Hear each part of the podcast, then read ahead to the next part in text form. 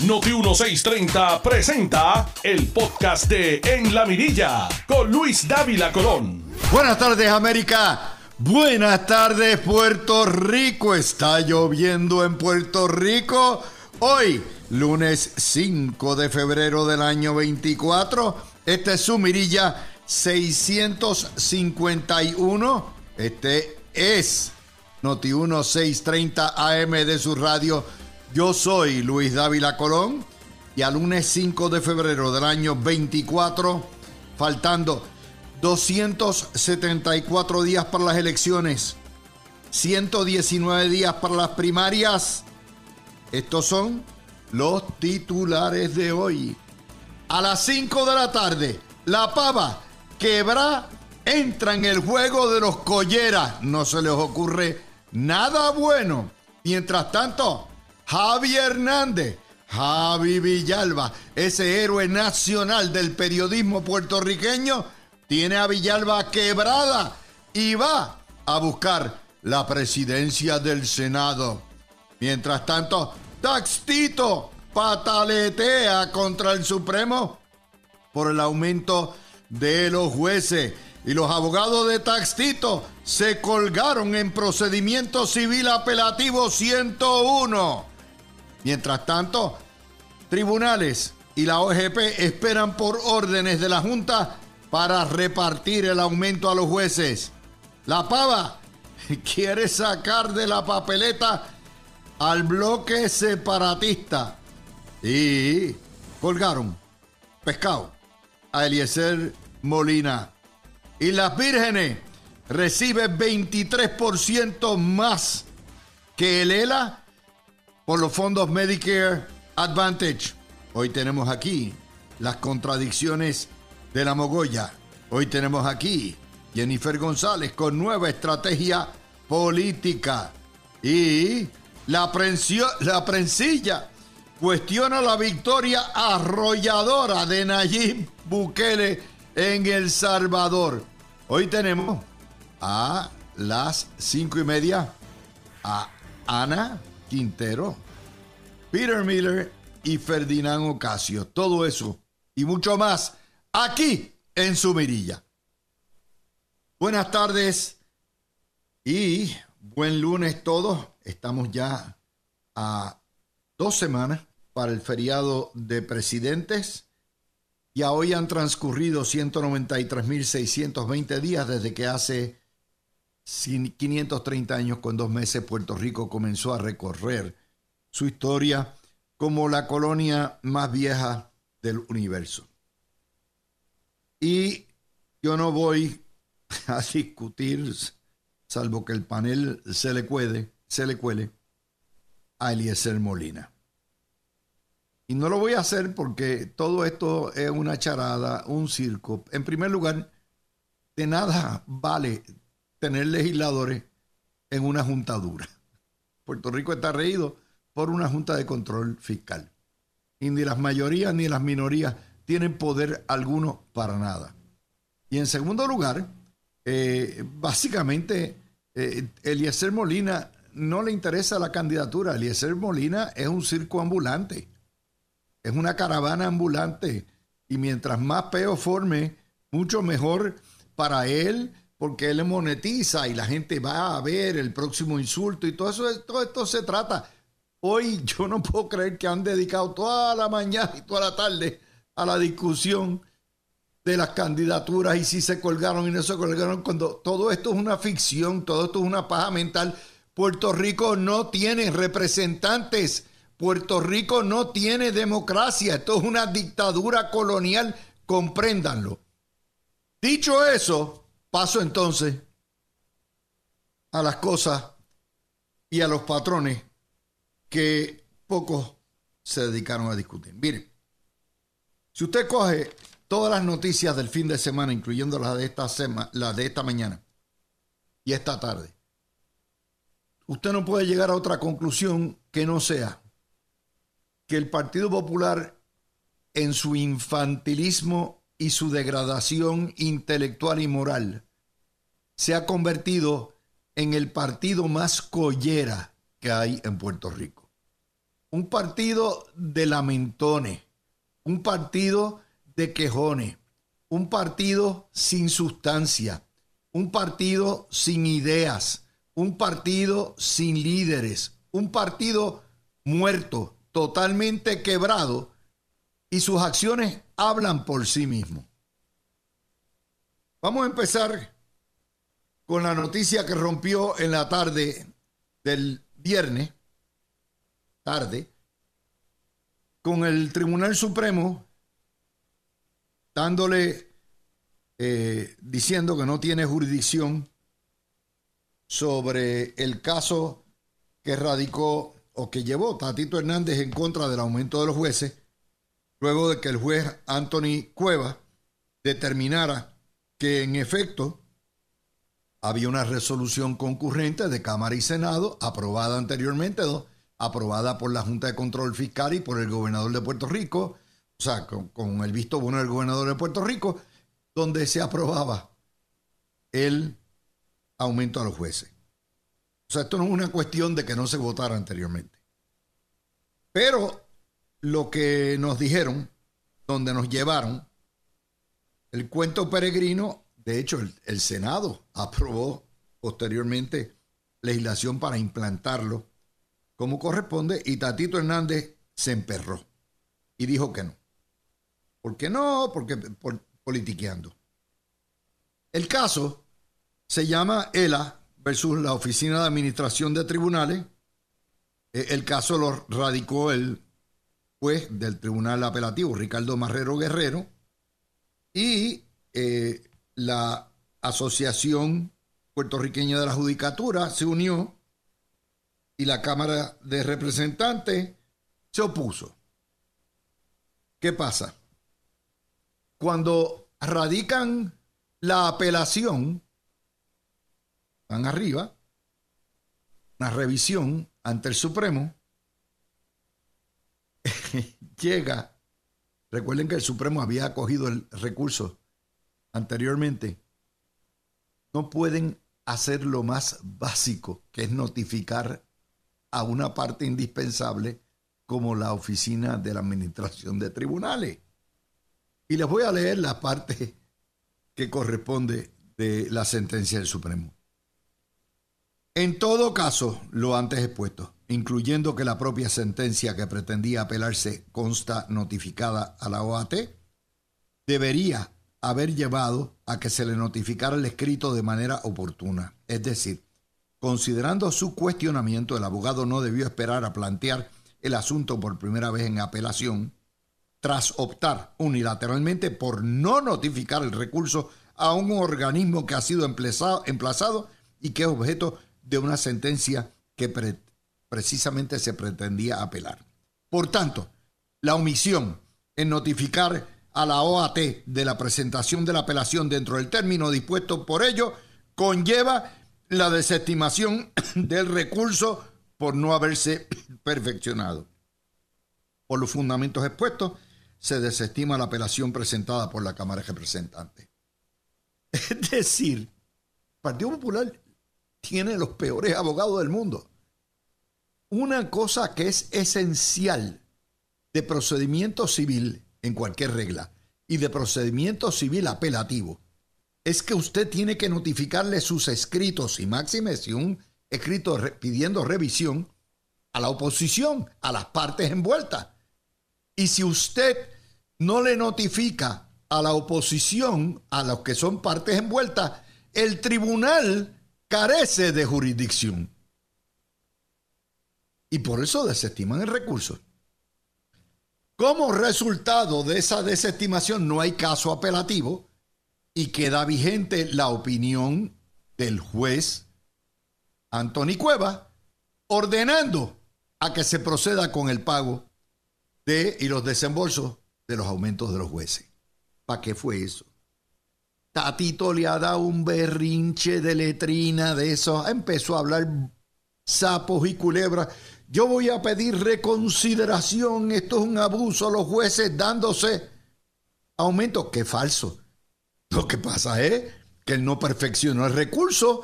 Por lo tanto, impidió que el propio Tribunal Supremo viera esto en los méritos. Y se ha formado la pelotera. Collera es un tipo maldito. Tras que de mala fe le niega el aumento que ya le habían aprobado, entonces le echa la culpa al Supremo por los errores de sus abogados. Un collera. Y hoy nos dice el periódico que lleva esto, ¿verdad? Nos dice el, el periódico, creo que es Metro, ese. La OAT y la OGP esperan a que la Junta le diga cómo habrán de desembolsar los 11 millones reservados para el aumento de los jueces que ya estaban presupuestados.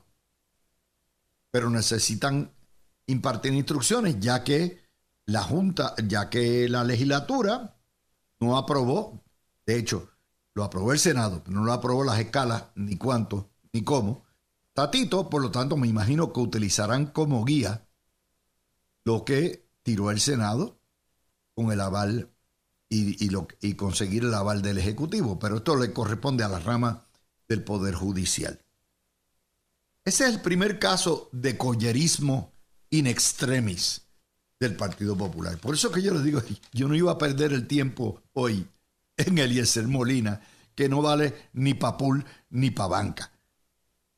Estoy hablando de lo que es el cogobierno de Puerto Rico, el partido que cogobierna a Puerto Rico en el collerismo.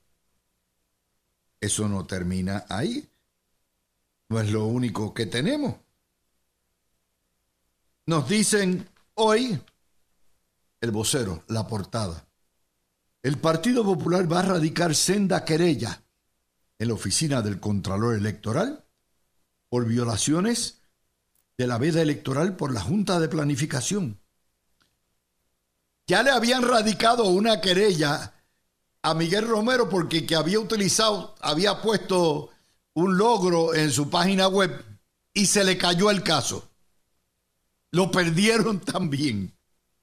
Y esta mañana ustedes escucharon el comunicado de planificación diciendo si esto no solo sometimos, se sometió a la Junta de Anuncios de la Comisión Estatal de Elecciones y nos dieron permiso.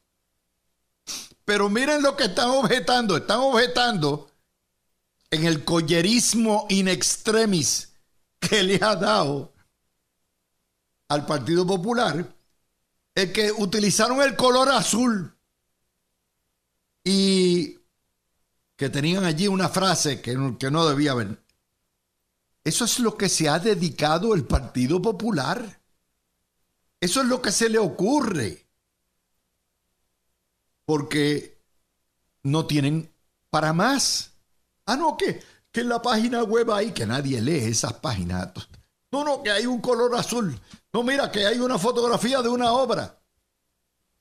Esa es la mentalidad de los mocosos. Ese es Jesús Manuel. Ese es Toñito Cruz. Toñito Cruz sabe jugar muy bien a los topos y al casino con los chavos del pueblo. Lo que no sabe es nada de política. Esa es la preocupación. Pero hay más todavía. Este es un partido collera, quejón, lamentón. Portada hoy también. ¿Qué están haciendo en el Partido Popular? Citan a quién? Al secretario de la vivienda.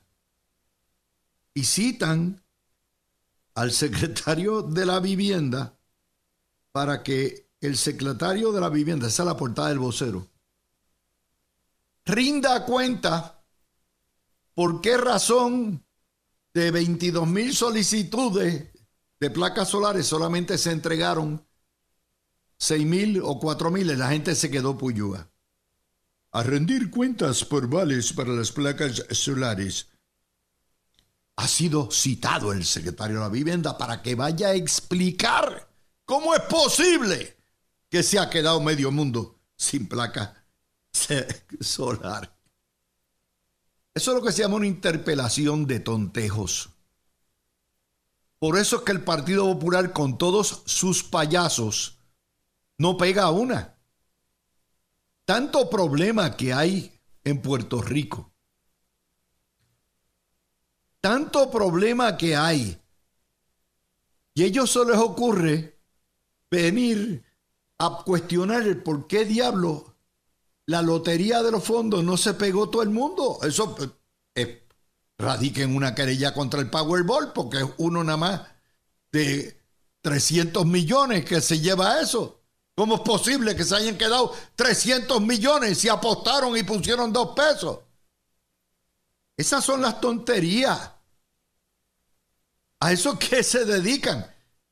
En primer lugar, todo el mundo supo el jueves y el viernes que ese proceso está altamente regulado por el Departamento de Energía y por el gobierno federal y por FEMA.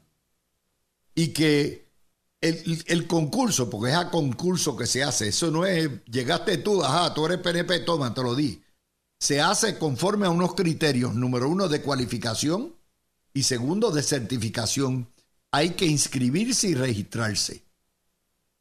Y como todo el mundo quiere que le paguen las, las placas solares, obviamente, y lo que hay es 5 mil, 6 mil que se dieron, no todo el mundo puede tener, aun cuando usted cualifique. Es por concurso. Y así fue que se dio. Pero ellos están en eso porque no se les ocurre, están en el collerismo, están en el lamento borincano todo el tiempo. Esa es otra noticia más. Entonces no se atreven a pedirle la renuncia al corrupto de ellos, Luis Irizarry Pavón. No, no, no, no, no. Eso no es problema. Hay que darle espacio. Y ahora que el tribunal dijo que no va a haber el caso hasta marzo, hay que darle espacio. Y después determinaremos quién es el candidato. Collera. Son unos colleras. Pero entonces, impugnando a los candidatos del MBC. Collera. Obviamente le votaron en contra a Eliezer Molina, como también el PNP. Y a Eliezer, como yo le dije, lo menos que le interesa, él, se los está gufiando, se los está vacilando. Y cada vez que hace uno de esos videos, coge billetes a todo lo que da, porque la gente va a ver qué inmundicia y qué barbaridad dice. Y no entienden. En el collerismo, porque le tienen tejón. Cualquier cosa que le quite eh, voto al pequeño Webich se echaban. Es lloriqueo por aumento de los jueces, lloriqueo por la repartición de placas, lloriqueo por los anuncios, por, la cuestión de, de, la página web y usted dice, diablo, ¿dónde está esta gente? Pero les voy más. Hoy hay una historia que nos lo dice todo, que especifica exactamente por qué el Partido Popular está como está. Y me refiero a la portada de primera hora. La portada de primera hora nos los dice todo hoy. ¿Y qué nos dice la portada de primera hora? Bien sencillo. Sacan F en salud fiscal. Municipios con peores finanzas. De hecho, la mitad de los municipios están en el rojo, pero es otro cuarto de hora. Alcaldes de la mayoría de los municipios de los pueblos señalados por el evaluador informe insisten en su desacuerdo con el resultado y explican las acciones a su entender les ayudarán a mejorar la evaluación. ¿Quién es el primer quebrado? El darling de la prensa, Javi Villalba, también conocido como Luis Javier Hernández, que durante tres años aquí le han dado coba a todo lo que da. Tuvo tanta coba y tanta publicidad de la prensa puertorriqueña que por poco le come el cogollo al mocoso de Jesús Manuel. Por poco, por unos votitos. Javi Villalba no es el presidente del Partido Popular. Y el tipo es un fronte, es un fraude tiene quebrado a su municipio. El municipio más quebrado es Villalba. Pero como la prensa lo pintó, como wow, esto es, esta es la nueva generación de líderes populares que habrán de limpiar. Y tiene un déficit de más de 3 millones en su presupuesto. ¿Y que le preguntan a Javi Villalba? Dice Luis Javier Hernández. El gobierno de Puerto Rico dejó de pagar su deuda con los bonistas, pero ni un solo municipio dejó de pagar la deuda porque nuestra deuda está garantizada. O sea, la culpa es del gobierno central. Él tiene su municipio quebrado. Ve acá. ¿Y cómo Aponte en Carolina no tiene ese problema? Ve acá. ¿Y cómo Luisito Rivera no tiene ese problema? Ve acá. ¿Y cómo Miguel Romero no tiene ese problema? ah, no, pues la culpa es del gobierno que ahogó a todos los municipios. Pero la historia tras la historia es cómo la prensa crea dioses. Y entonces, este collera, este otro collera, que también está lamentando en el muro de los lamentos, tengo el municipio mío quebrado, pero la culpa es del gobierno central y de los bonistas aspira a ser el presidente del Senado, a sustituir a José Luis Dalmao. Ese, ese es. Ese es el hombre que casi sale presidente del Partido Popular. Otro collera adicional. Pero vamos ahora con el pequeño Webich. Porque yo no me puedo olvidar del pequeño Webich. Y ustedes tienen derecho a saber lo que defiende el pequeño huevo. Otra historia, esta salió en el fin de semana. Esa historia del fin de semana tiene que ver con los fondos Medicare, Medicaid, Advantage. El nuevo día, página 10 del sábado. CMS, que es la entidad federal encargada de reglamentar todo lo que tiene que ver con Medicare, y de coordinar y utilizar de, filtro a las aseguradoras. Por eso están las aseguradoras ahí. Las aseguradoras están ahí porque son la entidad, la institución que tiene el gobierno federal y el sistema de seguro social para encargarse de controlar los fondos federales que pagan el Medicare. Siempre pelean con las aseguradoras, pero no entienden que no están allí ni porque lo queremos, ni porque sencillamente llegaron de paracaidistas de todo un sistema capitalista que lo es, sino porque ese es el requisito, ese es el sistema federal. Los desembolsos se hacen a, través de una aseguradora. Y en el caso de Puerto Rico, donde casi la mayoría son viejos, los que están en programas de Medicare van a través de los fondos Advantage. Bueno, pues, pequeño Webich la CMS, CMS y el gobierno de Puerto Rico tuvieron que solicitar un alza en los fondos Medicare Advantage porque se discrimina contra el ELA. De acuerdo a esto, hasta Islas Vírgenes, que es una colonia de los Estados Unidos, recibe más que el ELA, un 22 o 23% más que el ELA.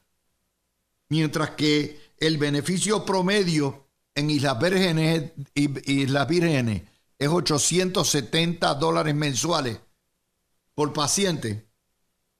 En Puerto Rico es 695. Ese es el dinero, no le llega al beneficiario, ese es el dinero que el gobierno federal da a la aseguradora para que reparta entre los proveedores de salud. 870 versus 695. Si fuera Puerto Rico un estado sería el doble. Y ahí sale el licenciado Jaime Pla, el presidente de la Asociación de Hospitales, y confirma todo esto. ¡Qué bueno es el ELA! Huevich! ¡Qué bueno es el ELA! Eso es lo que defiende el pequeño huevo. Otro collera más. Se queda, hay discrimen contra Puerto Rico, pero no quiere ser Estado ni quiere que Puerto Rico sea una república independiente. Él está, es un happy colonial. Él es el monigote de la oligarquía colonial que es, es la que nos explota. Pero no, Otra nota más. ¿Ahora vieron cómo se empatan todas las noticias de este fin de semana? Esto es para empezar. Estamos haciendo embocadura nada más. Porque son las cositas que hay. Las candidaturas en una colonia donde hay una dictadura, eso no vale ni para pool ni para banca. Ahora, el partido que alegadamente cogobierna ha sentado un patrón de collerismo inusitado, de irrelevancia, de impertinencia, de insensibilidad y de falta de valores morales. El Partido Popular la votó este fin de semana y nadie lo ha mencionado una más que aquí en la mirilla.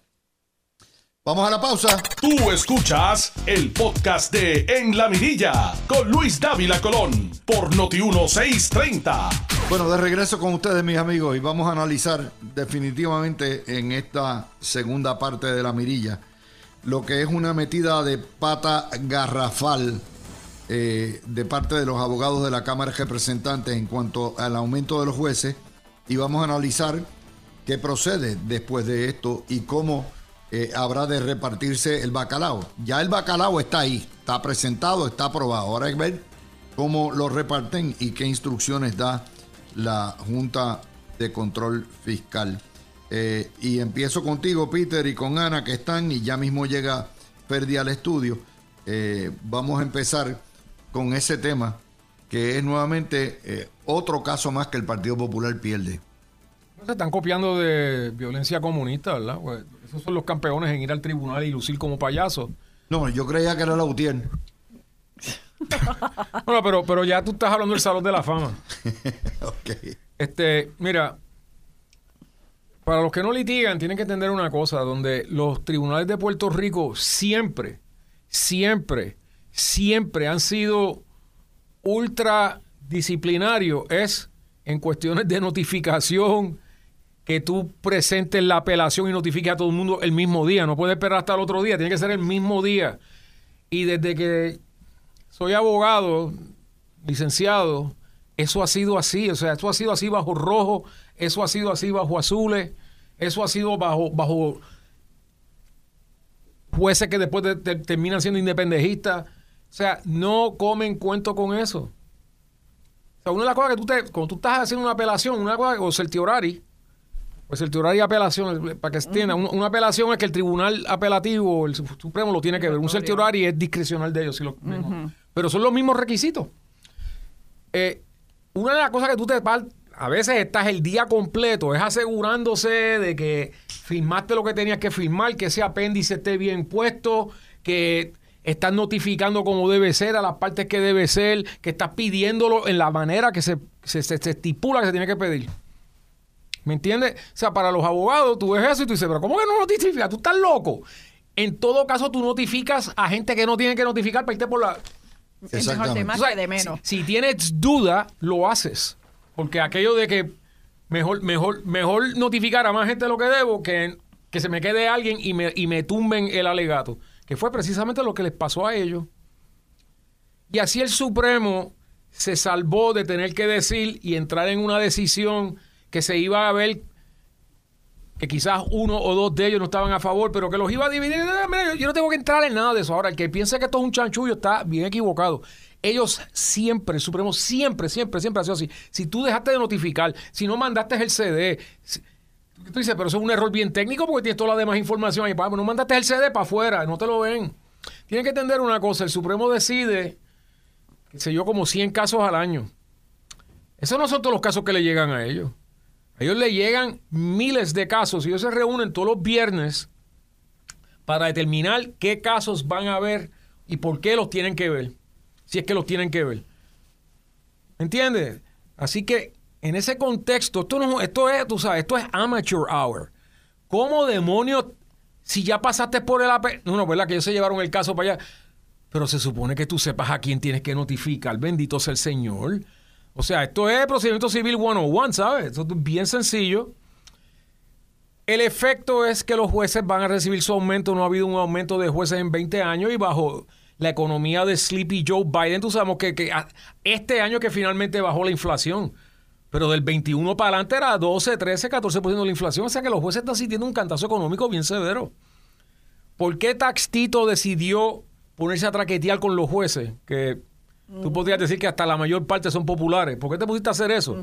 ¿Por qué te pusiste a chaval con Maite Oro, que está allí exclusiva y únicamente porque es una popular joven? ¿Ok? Bueno, venga a decir que era una jurista de primer orden, una abogadita joven, que lo más que había ya ah, directora legal del municipio de San Juan. Pero ahí está. Eh, lo mismo con el otro, con Colón. O sea, ¿por qué te pones a chaval con tu propia gente? Mira, ¿quién entiende la mente de Taxtito? So, borrón y, eh, o sea, next, porque ya esta, este aumento va, la, Junta de Fiscal lo había, lo había aprobado, por eso que esto era un quitado. Y la resolución concurrente legislativa aprobada por Tatito también.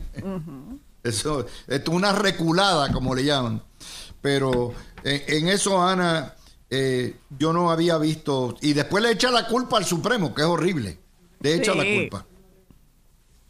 Ana. Sí, muy buenas tardes a ti, a todos los radioescuchas. Eh, mira, Luis, eh, lo que dijo, yo me uno a lo que dijo este Peter, porque para ir al Supremo y para el apelativo, tú tienes que ir ahí. Es mejor notificar además que de menos. Y pues fallaron en esa. Lo otro es, lo más que me sorprende, fíjate, y esto lo voy a unir con otras cosas que yo sé que tú vas a discutir próximamente, y es lo siguiente, o sea, Tatito se empezó a tirarle a los jueces por el aumento, porque él no se lo dio y se empezó a tirar. Y es como tú dices, o sea, y Peter dice, o sea, el, ¿quién es la presidenta del Supremo? Una popular, porque salió de las líneas popular y toda su familia popular.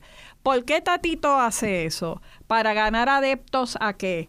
Que él está eh, diciendo de que a los jueces no le suban porque ellos van entonces a cobrar de más y, eh, son los empleados públicos que a lo mejor más cobran y tienen un nombramiento de por vida y entonces eso lo hace galardonado a él de poder llegar a la, a la alcaldía de, Dorado cuando hoy sale que uno de los mejores eh, alcaldes es el de Dorado. O sea que yo no sé cómo él va a contrarrestar eso para sus aspiraciones ahora en una primaria. Así que tiene un camino bien difícil. Usó el mecanismo peor que pudo haber usado, que es tirarle a los jueces que cuando necesite para cualquier situación, yo creo que él se va a tener, él, él no va a poder demandar ni llevar a, ningún recurso al, Supremo ni, ni al tribunal por la situación que está pasando ahora mismo.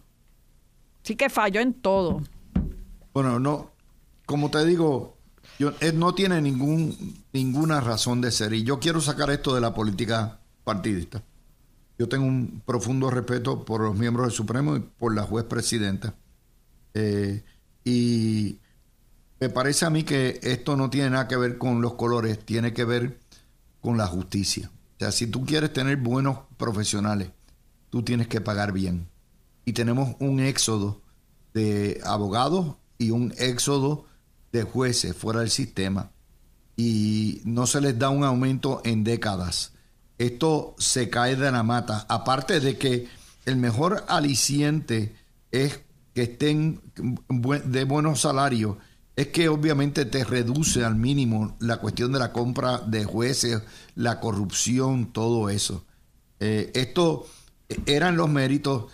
Había unanimidad, porque fue unánime la resolución concurrente, se necesitaba.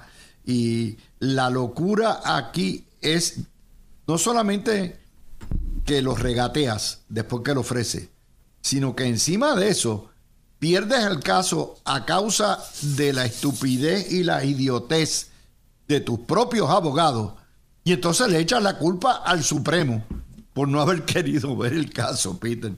Bueno, porque, y me imagino que vamos a tocar este tema más adelante, mira, lo que está pasando con Chichón de Piso. Y entonces lo que estás viendo. Sí, eso lo, lo cubrimos. Lo que estamos viendo. En otro contexto, distinto. pero es, la, es más o menos la misma cosa. Tú tienes. Para correr, tú tienes que cumplir con ciertos requisitos. Para, para apelar, pedir un certioral, tienes que cumplir con ciertos requisitos. Y entonces, y esto sí que es peligroso, el libreto que está usando los perdedores es que el sistema es corrupto. Y el problema con ese argumento es que se dice que el sistema es corrupto, entonces ¿para qué seguir el sistema? Porque simplemente no lo derroca, porque cuando todo es injusto, corrupto, no, hay razón alguna para seguirlo. este tipo de, de, de- este, de demagogía es- es preocupante porque en el asunto legal, como expliqué en mi primera participación, o sea, los requisitos cuando tú montas un certiorario, una apelación, están ahí. Eh, no es nada nuevo, no es algo que se inventaron. Y desde que soy licenciado, que ya van demasiado tiempo, eso siempre ha sido así. Yo sé de gente que ha perdido empleo como abogado porque no notificaron correctamente y les tumbaron el certiorari. O sea, ellos en ese aspecto los supremos son, eh, hablan con una sola voz. Siempre han hecho eso. Siempre, siempre, siempre. Que venga entonces el líder de la Cámara a ponerse a hablar de esa, de esa manera. Tú dices, ¿pero qué le pasa a este tipo? Eh, cuando toquemos el tema de chichón de piso va a ser la misma cosa, excepto que peor todavía, porque allí, allí están, allí están Pero poniendo Vamos a en cue- regresar a este tema. pero, pero mira, eh, este es, la otra forma de ver esto es que esto es lo que ocurre cuando tú eres un territorio a merced de los poderes del Congreso. ¿Por qué está pasando todo esto? Bueno, porque tenían que pedirle la bendición a la Junta Fiscal. Y la Junta Fiscal lo, dio el la bendición. Y entonces sale, sale un chupatuercas ahí como taxito y viene y, lo, y lo- y lo- e intenta tumbarlo y entonces para colmo lo intenta tumbar mal. So, ¿Qué están haciendo los populares hoy día? Pues la verdad que yo no entiendo, porque mira que hay muchos juez populares en la judicatura. Eh, están radicando querellas. O sea, yo lo que veo es, nuevamente, y este es mi tema, todo hace- veo a un partido descomponiéndose. O sea, cuando usan el tema psiquiátrico de descomponerse. Sí, así, sí, así es están ellos. yo digo, sí, Se están una descomponiendo. moral completa. Porque todo lo que hacen es radicando querellas por aquí, radicando querellas por acá, se insultan y por supuesto mienten. Mira, mira lo que tú mencionaste de Javi Villalba, un tipo que tiene al, al- al- o sea, el próximo alcalde de Villalba va a tener que va a tener que cesantear a media, a media nómina allí porque está- están con un boquete, 3 millones para un pueblo como Villalba es gigantesco. Pero él dice que no, que él lo puede hacer. Que él, eso, eso es lo que pasa, que él está pagando la deuda. Pero, oye, el- el- el- la- lo que es historia es que este tipo es criatura de los medios. O sea, este Hernández es criatura de los medios. Lo pintaron como la última Coca-Cola del desierto, como lo más grande de los alcaldes populares. Tan es así que el tipo, un alcalde de pueblito chiquito, se infla y nuevamente se convierte en aspirante. Por poco le gana a Jesús Manuel. Por poco. Y tú dices, wow, bueno, pues está bien. Es una cajera de reclamos bajos, chongos, ¿verdad? Pues un chongo le gana a otro chongo. Pero la prensa te lo pintó. Tan es así que el tipo ahora va para el Senado a ver si preside el Senado. Eh, eh, descomposición nuevamente del Partido Popular, Ana. Eso es así. ¿Tú, ¿Tú te acuerdas cómo empezó él? Empezó vendiendo la, la historia de su finada esposa y de todos los cuidos que le daba. Después él hasta la boda con la actual. O sea, él fue preparando su campo hace tiempo. Él no vino de, de, de ca- paracaídas y haciendo que, que Villalba era lo mejor que todo. Pero es que lo mismo hicieron con Carmen Morovi. Es- Lo mismo hicieron con Carmen y con Altieri. También. ¿Ok? También. Están raspando el pegado. Tienen que ir a buscar alcaldes de pueblos chiquitos para ver si aparece un Porque líder. no aparece nadie. No aparece nadie. ¿Por qué no hacen lo mismo con, con Willy en Cagua? Que lleva tiempo. Cagua, nadie, nadie ha marcado, por lo menos no salió de que Cagua estaba mal hoy. No lo dicen, pero a ese no lo quieren. Ellos quieren gente que ellos sean bonitos, sean jóvenes y que sea simpático para el pueblo, de que ellos tienen sangre nueva y que van a hacer cosas nuevas, pero nada, no tienen nada ahí. Tú estás viendo un partido popular, y lo hemos dicho en sin número de ocasiones aquí, donde ya está en las últimas. Ellos ahora con esto de Victoria Ciudadana y, y las mogollas y los independentistas, ellos se han quedado las arcas vacías. Las arcas, candidatos, etcétera. Ellos no tienen nada. Por eso es que bajan el número de senadores, porque ellos saben que no pueden tenerlo. A duras penas, si van a tener un par de primarias, mucho. Tener, tener solamente, la, es, tienes razón Ana, la mejor pieza de evidencia de lo descompuesto que está el Partido Popular es que solamente van a correr cuatro candidatos por la acumulación cuando siempre corrían seis. Um, y eso te dice lo debilitado que están. Cuando tú miras a San Juan, Nombraron una señora allí para que aparece hace 15, hace 20 años atrás a la jefa de turismo de- del caníbal. Esa brilla por su ausencia. O sea, tú no, tú no ves Ah, nada. visto. Tú no, o sea, yo digo, contra, pero no, no te puedes conse- no puedes salir Porque en es una radio. degeneración, Peter. Lo que estamos Pero- viendo pero, la Luis, no- es no una estás- podredumbre lo que hay en el Partido No Popular. está saliendo ni en Radio Sila. ¿Sabes lo que es eso, brother? O sea, que ni en Radio Sila sale. O sea, estás viendo un partido que ya no tiene la logística, ya no tiene eh, esos seguidores, ya no tiene poder de convocatoria. Y entonces, en este tipo de situación, tú haces una de dos cosas. Pues vamos a unirnos todos a pelear contra la- las fuerzas de la naturaleza o save yourself. y ellos están en save yourself. eh, o Pero, sea, pero búsquense la estrategia. O sea, Y recuérdate ¿cuál de es esto. la estrategia de estar impugnando la página web de las agencias? O sea, eso es la cosa más estúpida, Pero recuérdate más de esto. morona, más inútil del mundo. los alcaldes fuertes populares están brillando por su ausencia. ¿Y por Eso qué? es así. ¿Y por qué? No son bru- brutos, no son. ¿Por qué Rolando Ortiz allá en Calle y José y, y- y José el Aponte de en Carolina? en Carolina ¿Por y el de Cagua. y No, el de Cagua no es alcalde fuerte. El de No. Cagua tiene unos líos Sí, Ya yo no. sé, yo sé. Pero el- yo sé. Bien serio. Pero Sí, pero son alcaldes que llevan mucho tiempo, Luis, y que son reconocidos. mira, aún los chiquitos, Barceloneta, Hormiguero, Sí. este Atillo, que son pueblos que yo creo que nunca ha habido un alcalde de PNP allí. ¿Por qué tú no, perdón, no ves a nadie de esa gente? Porque salen electos con votos de otra, de gente de otros partidos y no quieren recordarle a esos electores que son populares.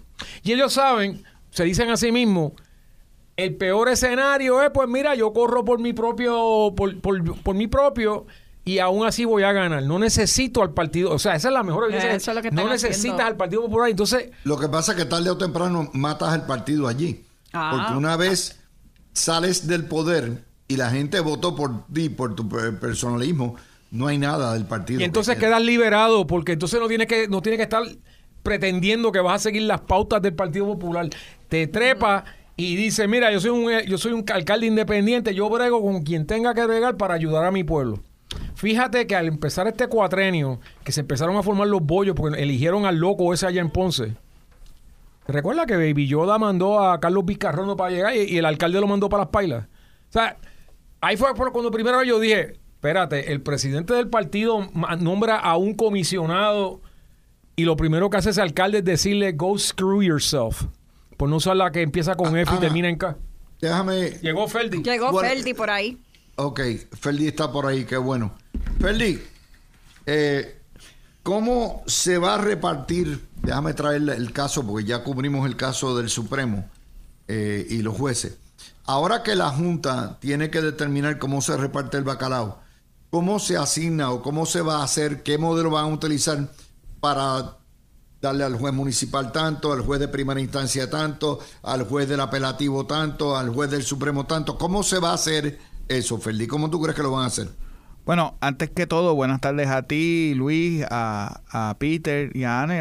Cogiste mucho aguacero, ¿verdad? Sintoniza. Mira, pues, de, eh, justo más tráfico del que del que había anticipado, pero pero aquí estamos y mis disculpas por, por llegar unos minutos tarde. Eh, mira, eh, eh, la realidad es que tampoco es muy, muy difícil eh, eh, determinar cuánto se le va a dar a cada cual, porque precisamente cuando tú ves el borrador, o, o perdóname, el proyecto de ley que está presentado hasta la Asamblea Legislativa, eh, ese proyecto te tiene ya las- lo, lo, lo, Lo que va. Lo que va.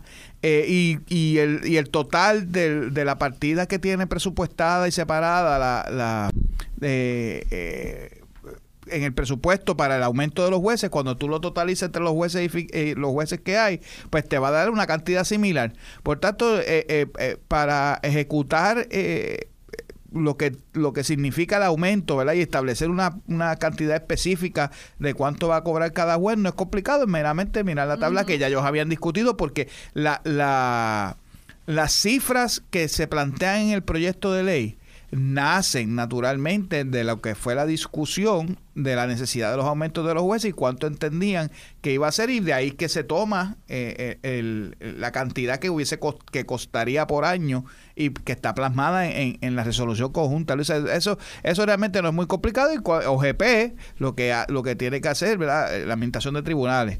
Eh, eh, es presentarle a OGP y a la Junta de Supervisión Fiscal, mira, eh, tengo X cantidad de jueces de primera instancia, X cantidad de jueces municipales, X cantidad de jueces de apelativos y jueces del Supremo y la jueza presidenta. Y esto es lo que nos cuesta el aumento y este es el total. Y, y proviene de esta partida de resolución conjunta la reprogramación. Por favor, autorícenos y la Junta eh, eh, emite su visto bueno y se procede. Aquí hay un elemento, Luis, eh, que hay que atender y es que eh, el, aumento, eh, conforme a la resolución conjunta, entiendo que aplicaba desde el primero de julio. Así que muy probablemente tendrán que hacer un pago retroactivo, a, cada uno de esos funcionarios, pero pues eso es la misma solicitud se plantea. Mira, ya, ya han pasado, estamos en febrero, han pasado siete, ocho meses desde que se aprobó. Esto es lo que, este es el el, costo de esos meses retroactivos y le emiten un cheque al, Yo recuerdo eh, esto, esto es una batalla de, mucho, mucho tiempo. tiene más de 10 años, pero me, acuerdo hace como 8 años, eh, la juez presidenta y el juez Steidel me invitaron, 8 6 años, no me acuerdo exactamente, un grupo de compañeros, precisamente para explicar el por qué. El, el por qué y cómo estaban las escalas y por qué razón se le estaba yendo tanta gente y todo esto. O sea, les ha tomado ¿Cuántos? ¿Ocho años? ¿Diez años? Eh, llegar hasta aquí. Es una barbaridad. Esto se trabajó en la Asamblea Legislativa pasada. Eh, no, no recuerdo si se llegó a presentar, a radicar el proyecto, pero yo vi el borrador. yo vi el borrador del proyecto. Bueno, es que acuérdate, el nuevo día les cayó encima a, palo limpio. Eh, la prensa fue sádica con los jueces, pero bien sádica. yo me acuerdo, de, de hecho, la, nuestro programa era el único de los pocos programas que apoyaba el, aumento de los jueces. Para que ustedes vean ese es el récord. Ese es el récord. Ese es el récord. Pero ahí estamos. Y eso me trae, Ana, ¿qué lógica puede tener el Partido Popular en destacar, todo, en gastar tiempo, impugnar y radicar querellas por las por violación de la veda electoral que si en la página web de las agencias que nadie ve anyway. La página web de las agencias es peor que los comunicados de prensa cuando llegan a las redacciones. Los rompen y se acabó y lo tiran al zafacón. o sea, ¿dónde está la lógica, Ana? Explícame. Lo que pasa es que ellos esas son cortinas de humo, Luis. Cortinas de humo porque ellos no tienen nada que ofrecer. Actualmente, ¿qué ellos tienen que ofrecer? Absolutamente nada. Ellos no hablan de su programa de gobierno. Ellos no hablan, Jesús Manuel no, no, ha dicho cuál es su plataforma del canal. Tampoco Zaragoza. Ninguno de ellos han informado al pueblo popular. Mira, nosotros somos los candidatos. Nosotros vamos a hacer tales y tales cosas porque hemos visto a Puerto Rico en esto y en esto y esto. Ellos no han buscado fallas fallas significativas que ellos entiendan que deben deben comunicarle al pueblo de Puerto Rico? Ninguna. Es como tú dices, la tontería de que vamos a ver la página web de la de las agencias. O sea, ¿a quién le interesa eso? Es como tú dices y como decimos todos, o sea, aquí nadie va a las páginas web de las agencias. Todo el mundo hace sus su, su cosas sin tener que ir allá y, y, resuelve su, su, sus trabajos y sus cosas, ¿verdad? Eh, si tiene alguna situación, pero fuera de ahí, ¿quién entra para ver, ay, ¿qué, hizo Hacienda hoy? Déjame averiguar, ¿qué, ¿qué nuevo hay en Hacienda? ¿Qué hay nuevo en OGP? ¿Qué hay nuevo en el Departamento de la Familia? Nadie lo hace, nadie lo hace, pero como no tienen obra, no tienen sustancia, no tienen programación para un futuro, pues tienen que buscar nimieses para, para tener a la gente entretenida. Yo lo que creo, Peter, es que esto va. Yo no. Nunca me, si me, lo hubieras dicho, yo nunca te hubiera creído la velocidad de la degeneración intelectual y moral del Partido Popular. O sea, esto es una cosa que ve a las millas de chaflán. ¿no? Porque llegaron al tipo Es increíble. Hace años atrás, el, el, el, escritor jamaiquino canadiense Malcolm Gladwell escribió un libro que se llamaba The Tipping Point, donde él postulaba que si tú le dedicabas 10.000 horas a algo, ahí te convertías en un experto. Y entonces que una vez llegabas a esa, a esa cima, la velocidad con que lo que llegabas a lo otro, porque vas cuesta abajo, porque tú, el trabajo es llegar, después bajando, era a las mías de Chaflán. Lo mismo le ha pasado al PPD. Hace siete años atrás, el Congreso le dejó saber a todo Puerto Rico y a todo el mundo que sí, nosotros somos los que mandamos aquí, eso de independencia, fiscal, autonomía fiscal, de los pilares estos de Lela que ellos predicaron por décadas, eso era un cuento. Después, tres, no uno, tres casos del Supremo, perdón, hubo uno antes y después dos después, antes de, la, de, que se aprobara promesa. Tres casos del Supremo Federal dejando saber que esto es un territorio. Mira, en el caso de Vallejo es más, es más brutal porque ahí, por mudarse a Puerto Rico, perdió beneficios federales de SSI. Y volvieron y recalcaron. O sea, ¿cómo tú puedes estar diciendo 2 más 2 es 3? Aún con una población bastante ignorante y fanática y etcétera, como la de Puerto Rico, después de cierta cantidad de tiempo, tú empiezas a decir, tú sabes, eh, esto no puede ser. Así que se quedaron. Entonces, todo este tiempo Mira, mira cuál es el Great White Hope de ellos, el, huevito sin sal. ¿Y con qué, qué viene él? Ah, que él es magnífico. Está apagado. Que él es magnífico. Está apagado. Pero, Se cayó la boca porque alguien le dijo, oye, hermano, cada vez que tú abres la boca, mete la pata. Porque él está tratando de vender algo que ellos vendían muy bien hace 30 años atrás, pero ahora que dos de cada tres puertorriqueños, o gente que se identifica como puertorriqueños, viven en un estado, ahora que tenemos unas comunicaciones, o sea, antes, hace 40 años atrás, para hablar con alguien en Estados Unidos, pues tú tenías que ahorrarte los chavos, una, llamada a larga distancia costaba. Tengo, que Todo eso se fue, todo eso se fue, y ahora tenemos la cruda realidad, y ellos todavía diciendo que dos más dos es tres. Tú escuchaste el podcast de En la Mirilla, con Luis Dávila Colón, en Noti 1630.